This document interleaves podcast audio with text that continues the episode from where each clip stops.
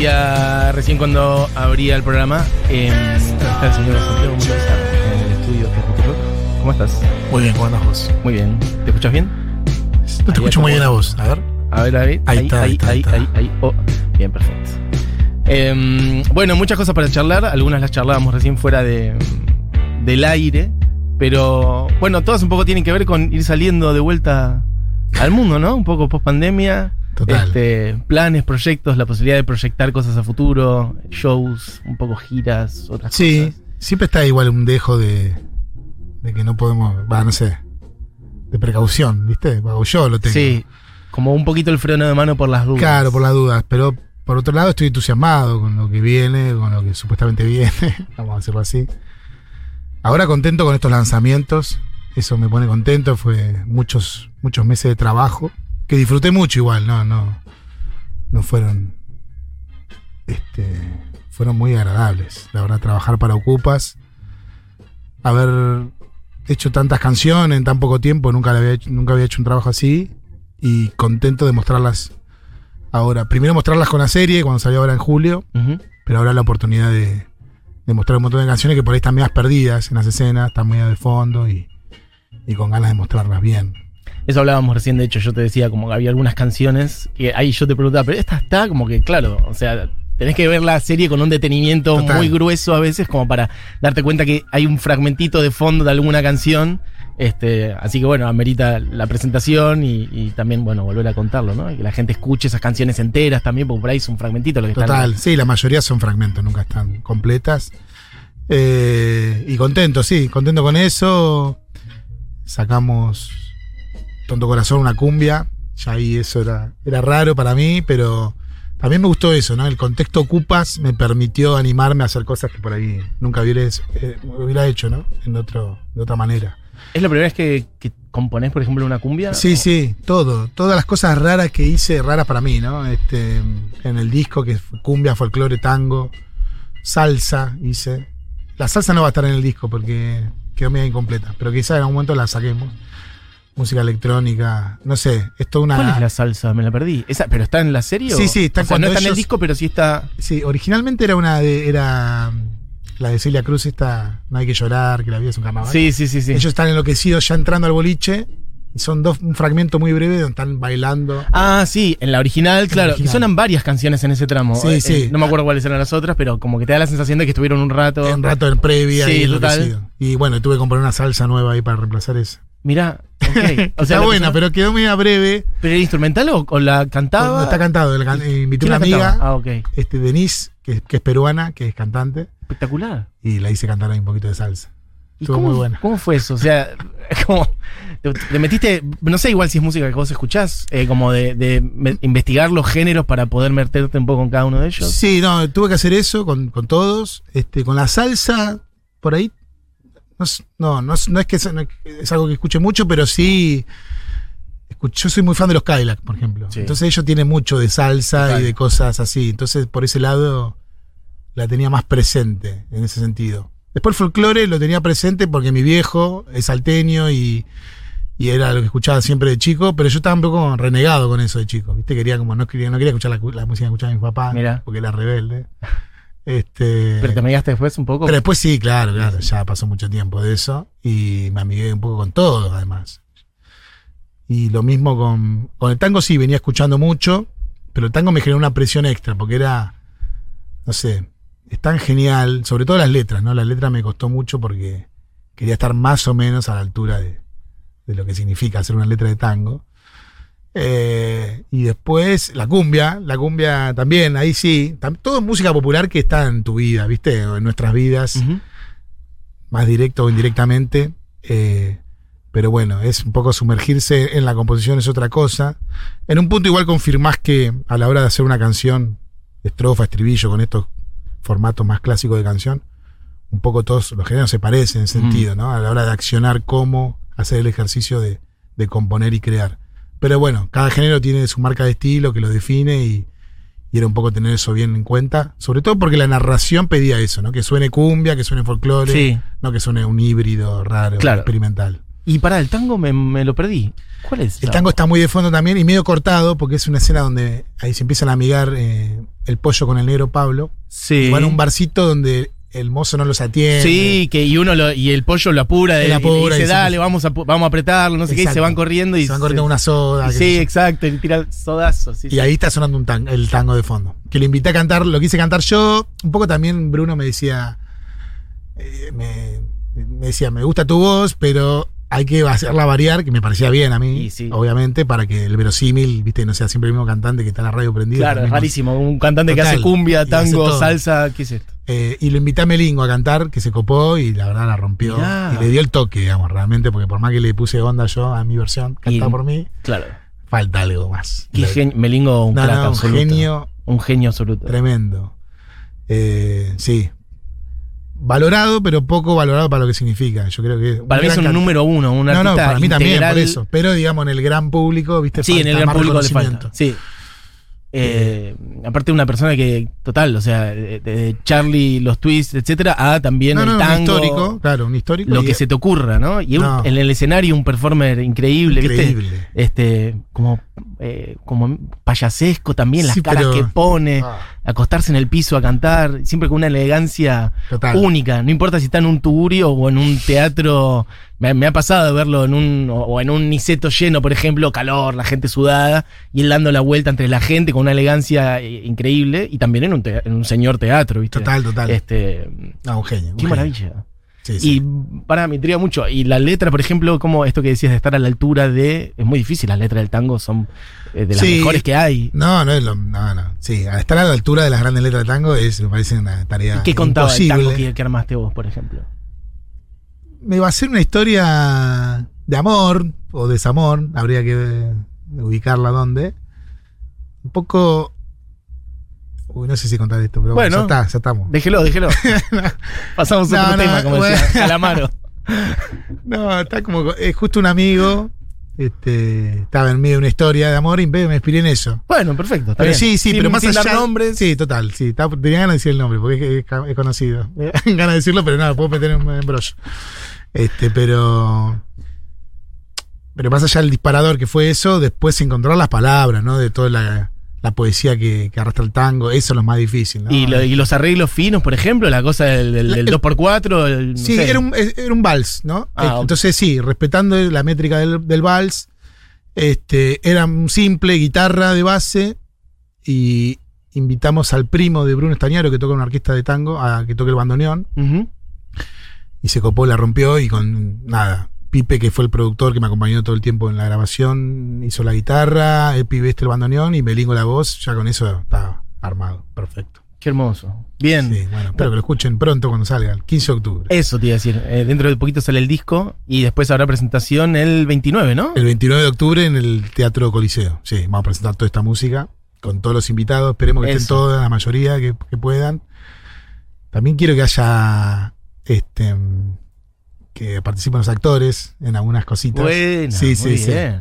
Un par tenemos confirmado, pero bueno, vamos a ver. Bueno, que ya hay algo de eso en los videos que fueron apareciendo. Sí, sí, total. Ah, No sé si ayer salió o anteayer el de mm, Polvo de Estrellas, ¿no? Exacto. Con Staltari. exacto. Que ahí te metiste un poco a. Venís haciéndolo, ¿no? Como a medio producir, pensar los videos. Sí, sí, con él Matola también lo hacía, pero Mm. por ahí manera más indirecta. En un punto era trabajar con un grupo de gente que hacía videos, plantear la idea, siempre la- nos gustó plantear la idea a nosotros. Acá me metí un poco más con los videos de, de este proyecto solitario.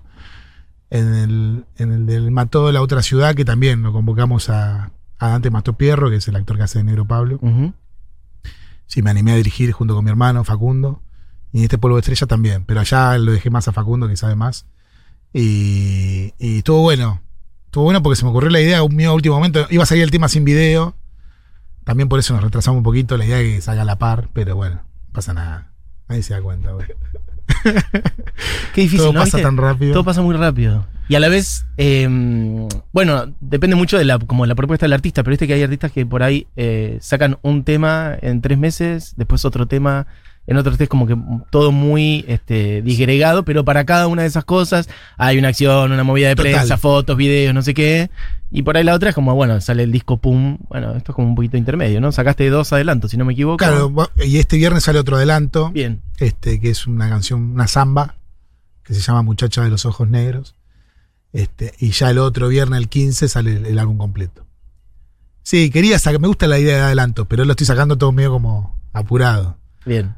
Pero porque, bueno, así, vivimos así, en este mundo apurado. Me parece muy, eh, muy divertido como ejercicio el hecho de que cada canción que sale un poco es un género distinto. Bueno, ¿no? Eh, quería hacer Como eso ahora sale una samba, sale una cumbia Sí. o polvo de estrellas es más otro género. Exacto. Este, Y quería mostrar ese, un poco el abanico en estos adelantos de la- las cosas que se abordaron y, y después en el disco va a estar totalmente presente. ¿Y en vivo cómo te imaginas la presentación? Más allá de los invitados, digamos, como Sí. una banda versátil que pueda tocar todo eso. Un poco sí, es un desafío. Estamos ahí armando la banda. Este, estas presentaciones que tuvimos ahora tocamos algunas canciones. Pero las más rockeras tocamos, ¿no? Tocamos, estuvimos en Córdoba y Rosario. Ahora es plantear. Va a haber varias bandas, porque en el momento de la cumbia tiene que haber otros músicos. Ah, ahí va. Sí, sí. El folclore es lo mismo, pero es más simple porque son pocos elementos, ¿no? Guitarra, voz y, bombo.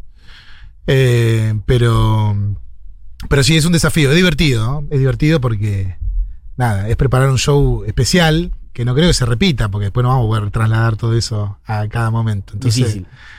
eh, está bueno igual pensar en algo que va a ser especial, único. Y nada, tratar de hacerlo mejor, ensayando mucho y para que salga bien.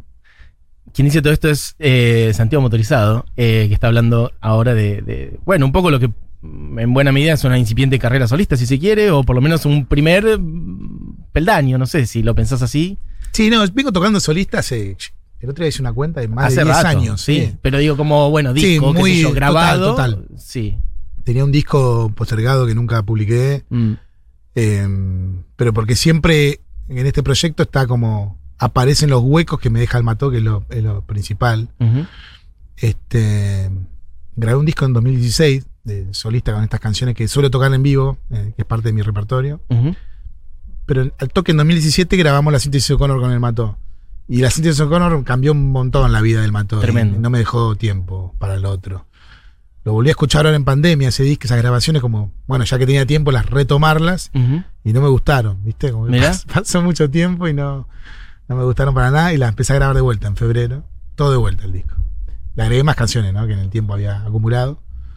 Pero tengo, ahora tengo miedo de que me pase lo mismo, ¿viste? Eso pasa cuando dejas un proyecto a la mitad mucho tiempo Sí. Vas cambiando y ya las cosas, hay cosas que no te gustan, ¿no? Así que es una preocupación más que sumo la charla con mi psicólogo. Para la neurosis. Sí, total. Este, bueno, algo de eso también se me ocurre que debe tener que ver con el hecho de hacer versiones este, de ustedes mismos también, ¿no? Del Mató, el último. De hecho, un poco los últimos dos, si se Exactamente. quiere, sí, sí. tiene mm, versiones de, de sus últimos, de sus discos anteriores, digamos. Totalmente, sí. Hubo un reclamo con eso, como que. La gente les dice, basta ya. Ya está. ¿No? Entre la otra dimensión y unas vacaciones raras es como Ya que está. ya. Falta Ya son unas vacaciones del, del mató. Del mató. Son unas vacaciones raras del mató. Sí, sí. La verdad, la- disfrutamos mucho haciendo versiones. Es verdad, los reclamos, los, los atendemos. ¿Qué le llega de, de gente que.? que- Ah, como bueno, ¿para para cuándo la- el, el disco nuevo, digamos? Full nuevo 100%. Que es verdad. Nosotros teníamos planeado para 2020, que volvimos de una gira por España, ahí tener un descanso y empezar a planear el disco nuevo. Ujú. Pero cuando arrancó la pandemia, ¿viste? Dijimos, che, sacar un disco en medio de la pandemia, no sé si es una buena idea. Sí. Y veíamos sobre todo como la pasaban mal las bandas que, amigas que habían preparado un disco, estaban con todo como para salir de gira y... Porque también tiene que ver con eso, ¿no? El disco es como un disparador de un montón de cosas que pasan después, Sí. que tiene que ver con esto, con viajar y con, con un mundo sin pandemia. Y bueno, veíamos cómo sufrían eso y la verdad que, bueno, decidimos esperar. Vino esto de Ocupa, que estuvo bueno, que nos mantuvo activos. Nos gustó recorrer estas canciones. La verdad que volver a reversionarlo es algo que disfrutamos bastante. Las de la otra dimensión eran muy cercanas, ¿no? Era como hacer versiones de algo así más cercano. Esto como volver a recorrer un poco el pasado, que fue muy de la pandemia también, ¿no? Sí. El tiempo se volvió un poco medio circular. Eh, y, y, la- y la- y nos gustó, nos gustó también eso, ¿no? Estar activos gracias a Ocupas, pero sí ya empezar a pensar en canciones nuevas, esperando lo mejor para el año que viene, porque ya empezaron a confirmar fechas, festivales, cosas. Sí, uno cree que ya está, que, que dentro de Esperemos todo. que sí, salieron a... No sé qué dice Bill Gates, pero leí un par que decían que se esperaba que esté todo bien. Ahora le preguntamos. Vamos. Eh, y pasa esto, vos recién decías del disco La síntesis O'Connor, que les cambió un poco la vida de la banda, digamos. Sí. Y, eh, funciona un poco como una presión de decir, qué es el disco que le sucede a ese, digamos, a nivel canciones originales. Puede ser, viste, no está muy presente en la cabeza, pero todo juega, viste, en algún lugar del cerebro se te va calando. Mm, Eh, yo me gusta pensar que no me preocupa eso, sí la presión propia de hacer algo que esté bueno, que me guste, de sacarlo con, con las ganas, con, con lo que sacamos la síntesis O'Connor, ¿no? Nosotros cuando lo, lo estábamos armando, más allá de la respuesta que iba a tener o no, estábamos muy contentos con lo que habíamos hecho. Y sí esa presión, ¿viste? De llegar a un punto y de satisfacción, de, de hacer algo que, que te motive, que sea nuevo, que sea realmente, no sé, potente en ese sentido. Eso siempre está, ¿viste? De estar a la altura de, de esa expectativa propia. Después lo otro, sí, siempre uno quiere que esas canciones gusten, que generen un montón de devoluciones buenas. Eso siempre está, digamos. Pero no está, me parece, en el proceso, gracias, creativo. Espero, por ahí sí está y no me doy cuenta. claro. ¿Sabes lo que quería em, charlar con vos también? Bueno, eh, no solamente empezando por, por el final, que sería como este de este último disco, etcétera, sino ir, ir bien para atrás. Y mm, que nos cuentes, por ejemplo, cómo fue tu inicio con la música o, o tu infancia un poco. Sé que naciste en La Plata. ¿Cómo Sí. fue ese primer acercamiento? También con el arte en general, porque vos estudiaste plástica, Claro. haces ilustraciones, haces tapas de los discos, etcétera. Sí. ¿Siempre tuviste todo eso como en conjunto o la música fue un- un- una dirección clara siempre? No, no, yo en un momento pensaba que me iba a dedicar, al- o quería dedicarme a, al dibujo, a las artes visuales, digamos. ¿no? Mm. Pero quería con eso, el dibujo, la pintura. ¿Era lo que más hacías cuando eras chico? por sí, sí, era lo que más Dibujar. hacía y lo, y lo cual tenía facilidad, ¿viste? Era que también después eso me generó un conflicto porque era. ¿Viste? Nosotros consideramos que lo- el que dibuja bien es el que dibuja bien la- lo figurativo, ¿no? El que, la figura humana. Este, y yo era bueno para eso, ¿no? Ajá. Para dibujar eso, entonces me consideraba bueno. Como representarlo real. Exacto, que digamos. dibujaba una persona me salía, Salía bien. y la gente decía que bien que Que bien que dibuja a Santiago. Bien. entonces después fui a Bellas Artes, que era la escuela también eh, ahí de, de La Plata que, que tenía, bueno, la especialidad de artes visuales, pero también música. ¿Y ya de origen tus viejos, por ejemplo, te bancaron en esa? Sí, Como, sí, "Che, ellos Vamos a darle rienda a Santi. Sí, eso, eso estuvo bueno. Y también mucho tuvo que ver mi hermano más grande, que me lleva casi 10, 10 años, que se llama Alejandro, y que él dibuja también, es dibujante, se dedica a eso. Ajá. Ahora hace ya años que dibuja, se eh, dibujó para DC Comics, ahora dibuja para Marvel, es el profesional del dibujo de historietas, de superhéroes ahora. Capo. Sí, no, un crack. Capo, Búsquenlo me- al, al Barrio Nuevo, se hace llamar. ¿Cómo? Al Barrio Nuevo. Al Barrio Nuevo. Perfecto. Este, no, no, no, un, un crack total. Así a nivel internacional. Sí, sí, no, grosso, grosso. Vivió en España muchos años, ahora se mudó a Australia. Porque, o sea, él dibuja de la casa, digamos, ¿no? Puede vivir en cualquier Claro, lado. claro. Eh, pero, nada, pero es muy bueno. Entonces, él un poco era como que nos llegaba a mí y a Facundo, sobre todo, esa influencia, ¿no? Era como una especie de padre bis, bueno, llevaba muchos años, Ajá. y nos inspiraba en todo sentido. Este, incluso también en lo musical, ¿no? Porque escuchaba cosas raras, porque eh, conocía mucho de cine raro, y él, sobre todo, se enfocaba mucho en el cómic europeo, que estaba muy de moda en esa época, que acá tenía su representante con la revista Fierro, ¿no? Un cómic alternativo. Sí. Después, obviamente, el trabajo lo llevó más para el mundo de los superhéroes, que es lo que más garpa ahora. Ajá. Eh, y en mi, en mi casa estaba eso, la figura de mi, de mi hermano, y la figura de mi viejo, que tocaba siempre la guitarra, que canta muy bien, que es una especie como de folclorista, pero amateur. Bien. Este, Hermoso. O sea, siempre. Total, total. Siempre gente haciendo Sí, cosas sí. ligadas al arte, sonando música en tu eso casa, gente presente dibujando. en mi casa, totalmente.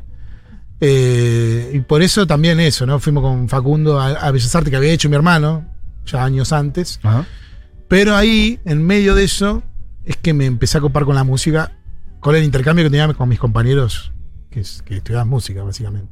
Y pasaba algo raro en la escuela, y era que los pibes de música no formaban bandas, ¿viste? Tenían ese conflicto que reclamaban en la escuela, que decían, che, los pibes de plástica arman bandas, ¿viste? A- Un poco así nomás, al tuntum, porque no, no teníamos mucha idea, pero armamos nuestra- nuestras primeras bandas punk. Sí. Este, y los pibes de música estudiaban música todo el día y no sé si no- algo que en la educación, ellos lo, lo- lo lo veían en la educación, que era muy académica o qué, Claro. o que le sacaba la, la pulsión de después querer tocar sus cosas. Mira. Entonces me veía medio frustrado en ese sentido. Entonces, Qué loco. O sea, había más bandas hechas por los pibes y las pibas que estudiaban plástica que los de música. Exacto, Estaban más formateados a, no sé, la, la música académica que les Total. enseñaban. Y nosotros como que no nos importaba nada, era como un juego, pero ese, esa cosa de juego te llevaba a liberarte. Ah, sí. Eh, y estuvo buenísimo, ¿no? En ese, en ese intercambio aprendí a tocar, porque por ejemplo mi viejo no, nunca me animé a, a- a decirle que me enseñe. No agarrabas la guitarra de tu No, viejo. no, yo creo que igual me llevaba mucho. Mi viejo era profesor de maestro de matemática. Ajá. Entonces siempre me la llevaba a matemática. Y él, bueno, me preparaba para marzo y todo eso. Ok. Y nos llevábamos mal, ¿viste? En ese momento. Años, eh, esto estamos hablando la de tu- secundaria. La secundaria, por Sí, eso. Sí. Pero después ya no me daban ganas de pedirle que me enseñe a tocar la guitarra, ¿no? Era como, ya había demasiado conflicto ahí. Qué cosa, la, la dinámica padre-hijo, ¿no? Sí, tremendo. Tremendo. No, pero igual todo bien. Este, lo quiero mucho a mi papá, le mando un saludo si está escuchando. Y escucha la música del Mató, y canta una canción en, en el disco que va a salir ahora. Él lo invité a cantar una canción. Porque también tengo un conflicto con mi Hermoso. papá. Sí. Contemos. Conflicto, ya- sí, ya Sigamos la sesión de terapia. Esto le digo a la gente. Sí, sí. Santi viene de la mañana de su sesión de terapia. Esto lo estamos. bicicleta, pensando en todo lo que hablé con Bien. Y bueno, la continúo acá. La continúas acá al aire. Sí, sí. No escucha nadie, total, no pasa No nada. pasa nada. No, no, mi viejo es un amor, un gran padre, nunca nos faltó nada. Pero nunca pude conectar con mi música y él. Nunca, nunca me dijo nada como sentido realmente. Che, qué bueno esto que hiciste. Mm. Que también, viste, no es una obligación, No. ¿viste? ¿Le puede conectar o no? ¿Y ir a algún show, por ejemplo? Sí, sí, ha ido a Ah, shows está y le bien. gustó. Y cuando hay mucha gente le gusta esas cosas. Bueno, está bien, está bien. perfecto. Es perfecto. su manera de A todos nos gusta cuando hay mucha gente. Sí. Este, pero tuvo bueno que esta oportunidad sí pude, o sea, me obligó Cupa, digamos, obligó de buena manera a componer folclore y de alguna manera sentí que podía tener esa revancha de conectar con mi viejo, ¿no? Entonces, Claro. no solo eso, le mostré la canción que había hecho una samba, eh, se la mostré, le gustó mucho y lo invité a cantar y ahí se copó todo, vino al estudio. Sí, sí, ya se había dado las dos Sputnik. Y vino contento, vino con mi hermano que hizo coro, Facundo. Eh, y fue un momento muy lindo para mí, porque después de muchos años pude ahí como cerrar una cosita. Qué bien. Así que de eso no hablo en terapia porque ya está cerrado, me parece. Ya está, con ese- Pero qué lindo, ¿no? Un momento personal ahí, en el momento de estar grabando y tu viejo hermoso, cantando, ¿no? hermoso porque lo vi a mi viejo contento y, y era algo que quería hacer, ¿no? Porque mi viejo es un gran cantante. Y, y veía pasar los años y yo no me animaba, no sé, o hacer algo que, se- que, que le sirva a él, que, que yo sintiese que no que lo va a hacer por obligación, cómodo, claro. Que le va a gustar, le va a interesar. digamos. Exacto. Así que estuvo muy bueno. Mirá qué bien. Y bueno, sale ahora. Y la parte de dibujo, seguís haciéndolo. De hecho, las, bueno, tapas de, de- de unas vacaciones raras del Mató, entiendo que lo hiciste vos. Sí, total. Este, eso estuvo bueno. Eso el monto lo abandoné también, porque sentía que. Vamos a hablar más de conflictos que tengo. A ver, ¿cuál es el otro? No, sentía que. Había, me había quedado, me había refugiado en eso que dibujaba bien. Ajá. ¿Viste? Yo estaba tan contento que era el que mejor dibujaba de la clase, todo, bla, bla, bla. Claro, cierto, me habías dicho, como que todos decían lo de lo figurativo, qué bien. Exacto, ¿Y qué qué, qué bien. pasó ahí? Y bueno, después entré en conflicto porque eso es. Este. Lo figurativo es una herramienta más, no es la verdad del dibujo, ¿no? La verdad está en las ideas. Y eso aplicado a todo, a las canciones, a la música. Eh, es como que te diga en la música un virtuoso que sabe tocar la guitarra, pero bueno, no se le ocurre ninguna canción y va a vivir en conflicto porque, bueno, ¿qué hago con esto? Que, que sé un montón y Mm. no sirve para nada. Pero el mató me ayudó a eso, ¿no? A, a que pueda dibujar en pos del mató y en pos de, de completar una idea que nacía de una canción, de una letra. Y eso te llevaba a hacer, bueno, la portada del álbum o un video ahora que estamos haciendo. Pero eso es importante entender, ¿no? Que lo Mm. importante son las ideas. Y después, si uno tiene más o menos herramientas, bueno, se va acomodando, se va juntando con alguien que sepa hacer otra cosa. Y así vas armando un equipo. Y bueno, eso. Bueno, ahora estoy dando como una especie de clase. Yo tengo una mm, tengo una serigrafía tuya. ¿Ah, sí? Sí, de una serie que hiciste eh, en una galería que se llamaba eh, Atocha, Sí, claro, claro. eh, ahí en el patio del liceo. Ahora se mudó, creo que está ¿Qué, en ¿La moto Paternal. arriba de unos micros? No, es una que Ah, una es karateca, una- una, chica karateca. Es una chica, es una persona con pelo largo, no me acuerdo si chica chico, Sí. y que tiene como una mano así y está sosteniendo. Ah, va, no, en realidad no, hay como un- una, una pelota flotante, digamos, Sí, es verdad, verdad, verdad. alrededor, arriba de su mano. Sí, sí, Morita. Era la, mi exnovia. ¿Vamos, Ok. a, hablar- ¿Vamos a hablar de mi exnovia? Nada, Charlemos. nada, paso, paso, paso. No, sí, sí, me acuerdo, me acuerdo. serio. Eh, ok, no sabía que te iba a recordar. ya está todo bien. El que dice todo esto Santiago Motorizado, eh, que tiene show el 29 de septiembre, de octubre, o sea, fin de este mes, con su disco nuevo. Y mm, bueno, este. Hay también mucho dando vueltas en torno a, a, mm, al disco. Te quería preguntar eso por las versiones de mm, nuevas del Mató y cómo es grabar esas de vueltas. Y la canción nueva, esta también que abre el disco de, del Mató, la que hablábamos recién del video de, Sí, sí, la de otra ciudad. Exacto. Eh, estuvo bueno, porque yo en realidad eh, hay dos, dos, dos etapas del trabajo de Ocupas. Uno que uh, Bruno vino y me dijo, quiero usar estas canciones del Mató. Obviamente le dije que sí, sin dudar. Este, y después me dijo, bueno, y además tengo que reemplazar estas 45 otras escenas. Ah, tranqui. Claro, una bocha. Me dijo, tengo que ir buscando, viste, canciones. Yo- y ahí en la charla surgió, digo, mira, yo puedo componer, moverme del, del registro del mató para que no suene el mató eso y completar esas, esas escenas, me animo. Y ahí fue- empezamos a trabajar, le iba mandando y él se fue copando, así que nada, fue un trabajo largo, pero estuvo buenísimo. Pero en medio de ese trabajo, yo tuve el único atrevimiento, porque todo cumplí con las escenas que Bruno me pedía, pero en un momento hay una escena donde Ricardo quiere aprender a robar. Sí. Y ahí estaba componiendo una cosa que tiene que ver más con una música incidental, que suenan una- unos violines, que es el comienzo de la otra ciudad. Suena un piano, uno- una pequeña orquesta. Y me llevó a que, viste, a pensar, estaría bueno que esto, que ya el capítulo está terminando, van los créditos, que esto termine en una canción, ¿no? Que, que empiece estos pianos y que arranque una canción y que la canción se vaya con los créditos. Armé unos par de compases ahí con la melodía principal, le mandé, le mandé a Bruno, le copó. Este. Pero era muy en el mató eso. Entonces ahí volví a convocar a los chicos Bien. para completar esa canción Sí. porque tenía muy ese, ese tono del mató. Y fue quedó, quedó como la canción nueva del álbum, que son todas las canciones de El Mató para Ocupas. Sí. Después el otro álbum que va a salir ahora son todas las otras canciones que compuse yo en solitario. Solitario acompañado, la verdad, porque Ajá. acompañado por Pipe, Pipe Quintans, que es el dueño del estudio resto, resto del mundo, que me acompañó como músico, como productor, como ingeniero de grabación, todo. Este, sin él no podía haber hecho nada. Y después un montón de invitados. Eso estuvo bueno también, ¿no? Bruno me pedía que, que haya otras voces y aproveché para invitar a Vicentico. Va a estar Jorge Serrano en una canción. Nina Suárez, la hija de Rosario, De. Defari, en una cumbia que la rompió toda. Hermoso. Eh, Ani de las ligas menores también canta. Melín con el tango. eh, Sergio Rodman grabó un saxo en una canción muy bueno. Eh, y bueno, después el Tula, un, un chico que toca el bombo que la rompe toda. eh, Javier que tocó el acordeón. Bueno, un montón de invitados. ¿no? Ajá. Y quedó, quedó muy lindo, creo. Estoy contento. Hay algo del hecho de ir haciendo géneros nuevos también que, bueno, lo que hablábamos recién de cómo ir construyendo eso, es investigar más, menos, cómo es cada uno. Pero también quería decirte una cosa sobre el uso de tu voz, que lo encontré especialmente en una canción de la película que le pusiste música, Ah. eh, que ahora se me fue el nombre. El de- amor no existe y el amor tampoco. Exacto. Eh, que es la última canción que me parece increíble, eh, por lo menos como está en el orden del disco, que es una canción, si no me equivoco, que es de Quilapayún, que es en qué nos parecemos. Sí, nunca encontré el autor. Ah, bueno, la hacía Quilapayún. Pues, sí, sí, la, hacían- la hacen varios O los. Jaiba, ya no me estoy seguro. Creo sí, que es varios artistas ¿no? la hacen, pero quise buscar como el, el autor original y es medio como una canción tradicional Que Tiene española. una parte de. tararara, Sí, sí, sí. ¿no? Eso es tremendo, eso me costó mucho. Eso te quería preguntar. Sí, sí, pero sí. la verdad que está muy bien resuelto y es algo que no solés hacer. Eso, por eso te lo quería traer. total. Digamos, ¿cómo fue eso? No, bueno, me en la escena, en una escena finales, los protagonistas están tarareando esa canción. Y al director, a Fer Salem, este, se le ocurrió si, si podía hacer una versión y ir a los créditos con, es- con eso. Me copó, me, me encanta la canción, me encantó. No la conocía, la, la- la conocí ahí. Y, pero sí, me costó mucho la voz. Hace ahí una escala para arriba vocal muy rara, muy así de, de música española. Sí. Eh, Como Paco Ibáñez, digamos, Sí, sí, cosas total. así. Sí. Me acuerdo en, ese, en esa época estaba haciendo la producción del disco de Amaya. Ajá. que es una chica de Pamplona. Sí.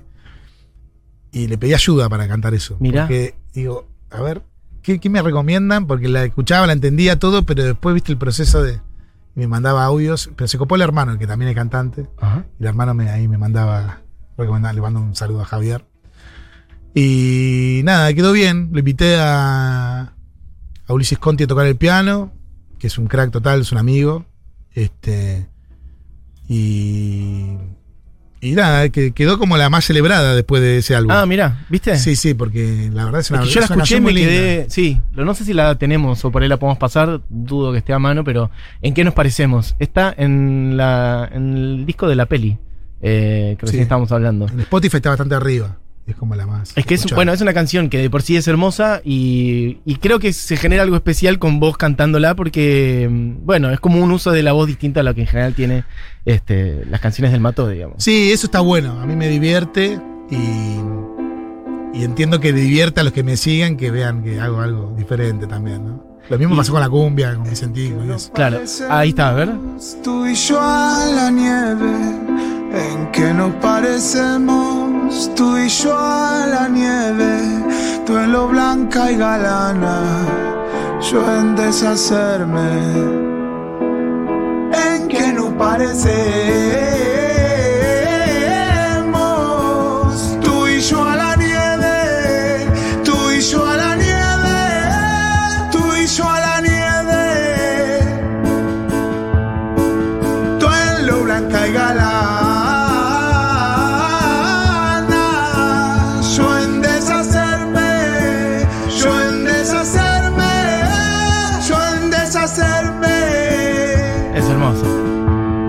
Sí, la canción es increíble. La verdad que es muy, muy linda. La letra es muy linda también. Che, y en la esto canción de. original, quiero decir, no es que me estoy halagando a mí mismo. No, la canción es hermosa y la, la versión que has hecho también está muy bien. Bueno, y en esto de ir conectando con mucha otra gente, eh, recién hablabas de producir a esta chica española, hay un poco ya de ir poniéndote en otro lugar, ¿no? Convocar gente para que toque tal cosa, tal que se sume a tal otra, eh, que alguien que venga a hacer tal arreglo, te vas viendo como una persona que se puede ir erigiendo también en productor, no solo de tus cosas, sino las de otros también. Sí, la verdad me, me gustó mucho hacer la producción de- del disco de Amaya, pero también me di cuenta que es, es mucho trabajo, ¿viste? Mm, Y, tengo que estar como muy enamorado del proyecto como para encararlo, porque después me llegaron propuestas, ¿viste? Pero entre que no tengo mucho tiempo, estamos medio a full, obviamente ahora con la pandemia eso cambió, pero pareciera que vamos a volver a esa dinámica. se me complica. Pero es algo muy divertido, la verdad. Sobre todo trabajar.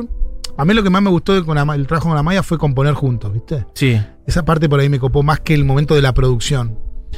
Eh, pero les disfruté los dos momentos. Pero componer era algo que nunca había hecho jamás de, de estar en una sala con otra persona y animándome a tirar melodías que, viste, Ese- esa vergüenza de Mm, que hacía yo solo en mi pieza, digamos, ¿no? claro. Eh, Como letras. Sí, sí. En el momento Exacto. creativo, compartirlo con alguien. Con la posible falla, ¿no? También sí, de que ese la otra momento. persona diga, che, esto que Che, esto es propuso horrendo. una cagada. No va a pasar, no va a pasar, está pero, bien, está bien.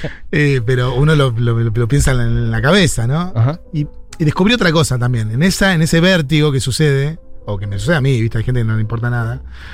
Este, también hay una motivación de decir, bueno, lo que voy a mostrar, o sea, algo, algo se, se activa, que tiene que ver con una especie de orgullo, de decir, bueno, voy a mostrar algo frente a esta persona y voy a agarrar lo mejor de mí, digamos. Sí. No, o sea, no, acá no hay, no hay margen de error. Sí. o sea, tengo que mostrarle algo bueno y algo se despierta ahí, ¿no? En esa motivación y salen cosas, ¿viste? Eso lo descubrí haciéndolo con ella, que también ella es un amor, digamos, fue trabajar con ella, fue es una persona muy dulce, muy genial, muy cariñosa, muy talentosa, muy Mm. talentosa. Entonces fue como una cosa de confianza inmediata, eso me ayudó un montón. Mm, Pero descubrí eso, ¿no? Que también, un poco ya lo sabía, viste que en ciertos momentos de, de vértigo final, de entrega, por ahí también, con la síntesis O'Connor, faltaban letras y en el momento del estudio ya estábamos allá en Estados Unidos, gastando un montón de dinero y, y diciendo, puta madre, ¿cómo llegué acá sin las letras? Y aparecen, ¿viste? mm. Pero bueno, tampoco hay que confiarse del todo. Em, antes hablabas de eh, Nina, de Nina Suárez. Sí. Y te quería preguntar por, bueno, por Rosario y lo que representó para vos. Personalmente, pero también tu visión de lo que ella fue para el circuito de la música, si se quiere, indie o independiente, de varias décadas a esta parte ya. Pero sobre todo, bueno, Él Mató es una banda de los últimos 15 años, muy importante, un circuito que tuvo un crecimiento enorme. Ahora aparecieron otros sonidos, muchas otras cosas. Pero hubo un momento donde, bueno, viste, como Rosario era para toda esa camada de músicos y toda esa camada de audiencia y de quienes formamos parte de la escena, ya sea desde la radio programando lo que corno sea. Rosario, un nombre muy importante, eso por un lado, y por otro también otra pérdida hace poco, en el lapso de un año, que es para mí también fundamental, la de Pablo Pandolfo, con quien colaboraste haciendo una canción hace poco. ¿Qué te pasó con esas, esas, en un lapso de un año, dos personas de cincuenta y pico de años? Sí, sí, jóvenes. ¿no? Este, jóvenes, claramente, y además para mí muy inspiradoras y centrales en mi formación musical. No, total, total. Este, sí, Rosario, nosotros crecimos con. Cuando teníamos nuestras primeras bandas, era escuchar Suárez, Mm. era, era la banda para nosotros que representaba esa música que a nosotros nos interpelaba, pero que no tenía esos representantes locales. Sí lo tenían Suárez, ¿no? Este, y ya nos dolió cuando se separaron, pero obviamente después seguimos la carrera de Rosario Solista, que es impresionante, eh, como poeta, como creadora de melodías, todo. Es una genia total. y era una inspiración constante, digamos, ¿no? Eh, También como de la autogestión, de hacer de la que autogestión, de, lo que se te cante, que- ¿no? De inventar cosas nuevas, de si un día es la literatura, ok, otro día es la peli, otro día es una canción, otro día es un podcast. Total, ¿viste? Y Palo era también parecido en el sentido en el de personas que viven, eh, ¿viste? Todo el tiempo su mente, espíritu, cuerpo para el arte, ¿viste? Y en diferentes ramas, ¿no? Rosario actuaba, hacía Mm. cine, eh, sacaba libros, canciones, ¿viste? No paraba. Y yo siempre lamenté que no tuviese el reconocimiento que merecía, lo mismo Palo. Son históricos de la historia de la, de la música argentina, sin, sin dudas, pero uno siempre espera un poco más. Y también, viste, qué sé yo, por ahí esperar eso no tiene mucho sentido. Te iba a decir, por ahí en realidad lo más genuino es que pase eso también, porque tiene que ver con las elecciones que cada uno de ellos fueron Totalmente. teniendo, ¿no? Y Como- en un punto, lo más importante es lo que sentían ellos. Que, y, y, viste, porque uno como fan dice, ¿qué- ¿por qué? Quiero que venda más discos, Más. que venga, que llene Sí. el estadio. Y la verdad que los veía tan felices a los dos, a Rosario. Rosario era feliz de estar en movimiento constante, digamos, ¿no? No era feliz del reconocimiento. Sí, sí. O sea, no estaba. Viste que se nota cuando hay un artista que está enloquecido con tener más likes. Sí, con pegarla, ¿Viste? con Rosario ya no tenía- llenarse de guita y Total, olvidarse. Total. Sí. Tuve la suerte también de conocerla de manera más cercana. Y una persona que no está pensando en eso nunca. ¿Viste? Es como una enseñanza eso. Que muy es fuerte. Es bastante contracorriente lo que está pasando ahora. Yo no sé si lo ves vos, pero yo lo veo muy ahora como. Ah, mm, Bueno, es mi opinión, pero. sí, sí. eh, ah, me, me pega bastante mal a veces ver cómo generaciones por ahí nuevas, o también la nuestra, no, vamos a echar la Sí, sí, culpa estamos a ahí, otras, ahí, sino sí. como la nuestra totalmente, muy atrás de los likes, pero además también del éxito, el éxito individual, está muy ahora instalada el éxito individual, ¿viste? Una cosa muy de los años, de los 90. Sí, sí, en sí. buena medida como mostrarte exitoso, invulnerable, y eh, en redes sociales, ¿no? En la- eh, Instagram, mostrar la zapatilla nueva, la cadena de oro. Sí, sí, no, Posta, es de un verdad. delirio. A mí me parece un De delirio. Estamos en un país que la mitad de la gente Eso, se caga eso- de hambre, eso- loco. eso es lo peor, ¿eh? ¿Eh? Eso es lo peor. Las canciones que dicen yo soy millonario, todas esas cosas ahora. ¿Viste? Está todo bien que ellos por ahí son pibitos jóvenes que no. que tienen que mostrar una, un no sé, o su rebeldía pasa porque le chupe todo un huevo, que es algo muy común de, la, de nuestra juventud, que en un punto este, suele pasar, digamos, de, de rebelarse por ese lado. Sí. Es una.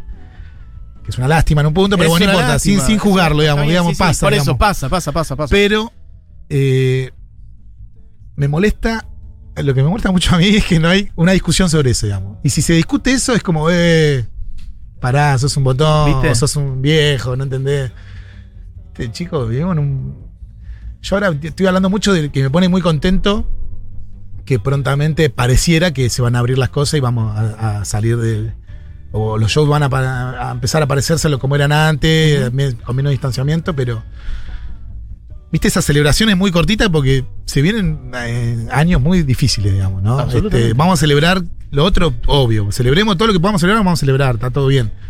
Pero se vienen momentos peores de lo que veníamos, del lugar donde estábamos, ¿no? Eso, las estadísticas ya te muestran un país más pobre, con más indigencia, con más desigualdad. Este. Y bueno, y lo conecto con esto, ¿no? Con esta celebración de lo superficial a un nivel máximo que, es canchero, obviamente, o sea, entiendo que va, va por ahí la cosa, pero que, viste, me, me genera como una angustia fuerte. No sé, no sé qué, cómo Es que reaccionar. hay algo aspiracional re jodido, como una distancia muy grande entre la realidad de la persona que ve eso de un lado de la pantalla y lo que se le muestra del otro. Total. quienes son sus referentes. Vuelvo, ¿no? Pensamos en, en- en Rosario o en Palo. Pal Pandol fue una persona que en, en los 90, cuando en la tele era de éxito, no sé, de Tinelli o lo que sea, no, por, no por Tinelli, pero se entiende, ¿no? Como la cultura de los 90, lo superficial, Total, el éxito individual, la Ferrari, ¿no? La, bla, bla, bla. Él estaba este, agitan- leyendo poesía en la esquina. Eh, con el comando poético, ¿viste? Saliendo Sí, en los total, bares a agitar poesía. Y bueno, Bueno, es muy significativo. hay que salir a hacer eso. Sí, sí, no, obvio, obvio. Siempre. ¿Qué sé yo? ¿Viste? Estamos medio, somos medio igual presos de. Los artistas. Encontrar una herramienta en esto, en Instagram en las redes Ah. sociales, que ayuda un montón. Obvio, es más lindo publicar tu fecha en Twitter que ir a pegar afiche, digamos. Y pero. Pero en un punto somos presos de algo que es una, es una mierda, digamos. Y que tiene ya sus. No, no somos libres en Twitter, eso es mentira, digamos. Tenemos que seguir las- los cánones que, te, que plantea Instagram, Twitter. Ya tienen una estructura de diseño, de formato. un algoritmo propio que responde a que si vos subís tu cara diciendo mañana tocamos, Funciona vas a más. más. y si no subís un dibujo, Y por ahí que que. todo, toda la noche haciéndolo, no le importa a nadie. No es que no le importa a nadie, es- tiene que ver con esto, el algoritmo y con. Y, con, y hasta cuánto cedemos por tener esa llegada, cuánto discutimos. Y Yo, por a mí me pone que- mal eso, la sí. discusión. Yo me entro, viste, me da como a veces miedo discutir, viste, decir, che, ¿qué mierda esto? ¿Qué Vos mierda decís que si decís algo viejo. te salen. Mirá, ¿pero te ha pasado? Pasa, pasa, sí. Mirá. Este. Que te corren con. No con- me pasa mucho porque por ahí me junto con gente que más o menos piensa parecido, digamos, pero. Pero es una discusión que no veo, que no veo en las redes, ¿viste? Que es, es- que es válida, digamos, una discusión, una reflexión, estemos equivocados o no, digamos, discutámoslo a ver qué pasa. Total. Este, yo sé las cosas buenas, sabemos las cosas buenas de Twitter y de un montón de ideas buenas que se que fueron más allá gracias a las redes sociales. Pero siento que al final de todo, entre lo bueno y lo malo, que también de repente apareció y se multiplicó, me parece, no sé, no quiero ser pesimista, pero pareciera que gana lo malo, no sé, o qué, o lo superficial, o lo malo, lo malvado, lo cruel. Es difícil. Sobre cosas- todo si lo grueso me parece que de, de tu mensaje y tu construcción pasa por ahí. Como Total. que por ahí hay que salirse, ¿no? Hay que volver un poco más al cara a cara, un poco No, más no, a la calle. totalmente, obvio. En todo obvio. sentido. Y eso políticamente. además, terrible. Con la pandemia no ya no te dejaba margen. Chango, estoy pasadísimo con el tiempo. perdón, perdón. No, por favor, me quedaría charlando muchísimo tiempo más, pero se hizo muy linda la charla, pero se hizo un poco larga. Así que me dicen del otro lado está todo bien. Perfecto. bueno, se quedan con Seguro La Habana, como siempre, con Julita Mengolini, Fito Mendoza Paz y gran equipo. Eh, como gran equipo también es el de la hora animada, nos hemos morfado toda la hora charlando con Santiago Motorizado acá en el piso. Vuelvo a decir, la fecha de Santiago es el 29 de octubre en el Teatro Colisión, un teatro hermoso. Hermoso, sí, sí, muy lindo. Así que bueno, allí estaremos. Invitamos a la gente que está escuchando a que vayan. Vayan, si quieren. Eh, y bueno, el disco saldrá el 15 de octubre. 15 de octubre. Y lo sí. podrán escuchar por ahí en, bueno, en las redes, justamente.